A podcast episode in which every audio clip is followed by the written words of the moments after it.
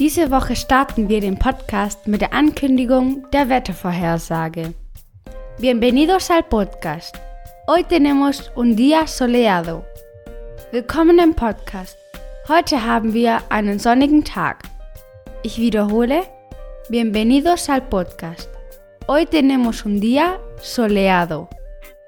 Buenos días, Alemania. Guten Morgen, Deutschland.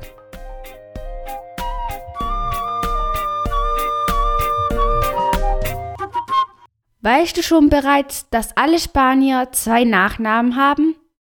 Wir werden es gleich sehen. Aber bevor, wir lernen hier Spanisch. Aber vor allem sind wir hier, um eine gute Zeit zu haben.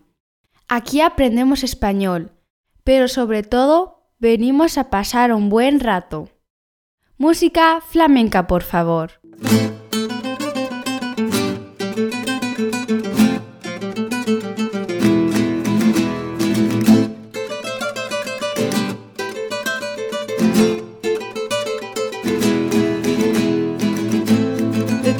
April FM, Ihr Podcast, um Spanisch mit Spaß und mühelos zu lernen. Hier spricht April.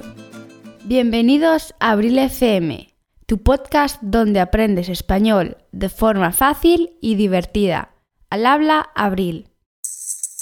Wort des Tages. Palabra del día. In Kapitel Nummer 9 war das Wort des Tages der Name, el nombre. Heute ist es der Nachname, el apellido. Die Ratschlagsektion.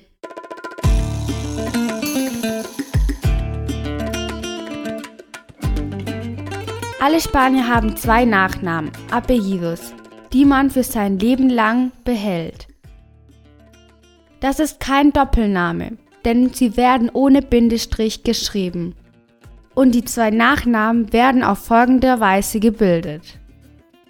Der erste Nachname. Es ist der erste Nachname des Vaters. Primer apellido. Es el primero del padre. Der zweite Nachname ist der erste der Mutter.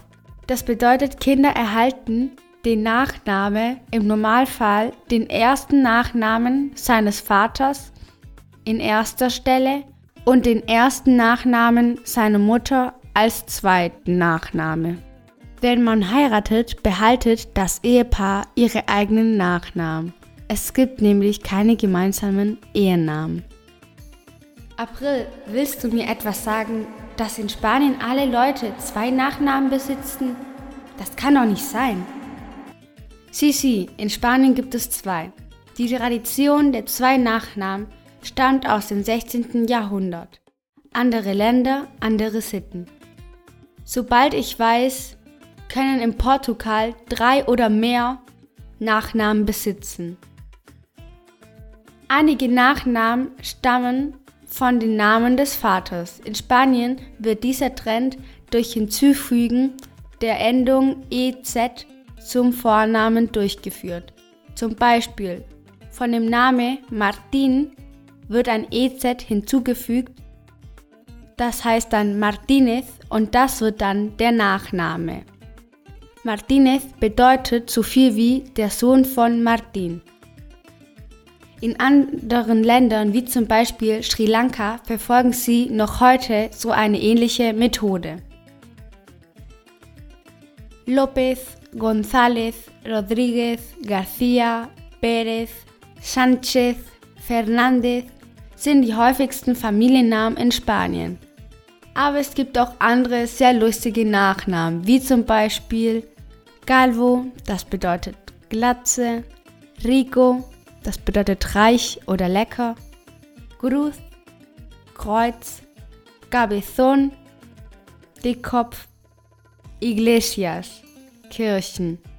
Und wie in Deutschland stellen manche Familiennamen die Berufsbezeichnung dar, wie zum Beispiel Müller, Molinero, Schuhmacher, Zapatero, Schneider, Sastre, Schäfer, Pastor, König, Rey. Im Allgemeinen wird nur ein Nachname verwendet, aber beide sind offiziell angegeben. Übung Die Nachnamen eines Vaters sind García Torres und die Nachnamen einer Mutter sind Pérez Martínez. Wie heißt der Sohn von Ihnen, Carlos, mit vollem Namen? Ja, ich weiß es, April. Carlos heißt mit vollem Namen Carlos García Pérez. Richtig, perfekt. Wir werden eine kleine Veränderung in der Form des Podcasts vornehmen. Bisher hatten wir immer dienstags die Unterhaltungszeit und mittwochs die Grammatik. Dies werden wir ändern. Ab jetzt werden wir immer Dienstag die Grammatik durchnehmen und am Mittwoch die Unterhaltungszeit haben. Mit anderen Worten, wir werden morgen das Verb estar in der Grammatik lernen und am Mittwoch werden wir ein Gespräch haben, indem wir zwischen dem Verb ser, das hatten wir in Kapitel 17, und dem Verb estar die Unterschiede sehen. Ich hoffe, es gefällt euch und verpasst es natürlich auch nicht. Diese Woche werden wir immer am Ende des Podcasts mit einem Wunsch uns verabschieden. Das erste ist, cuídate mucho. Pass gut auf dich auf. Cuídate mucho.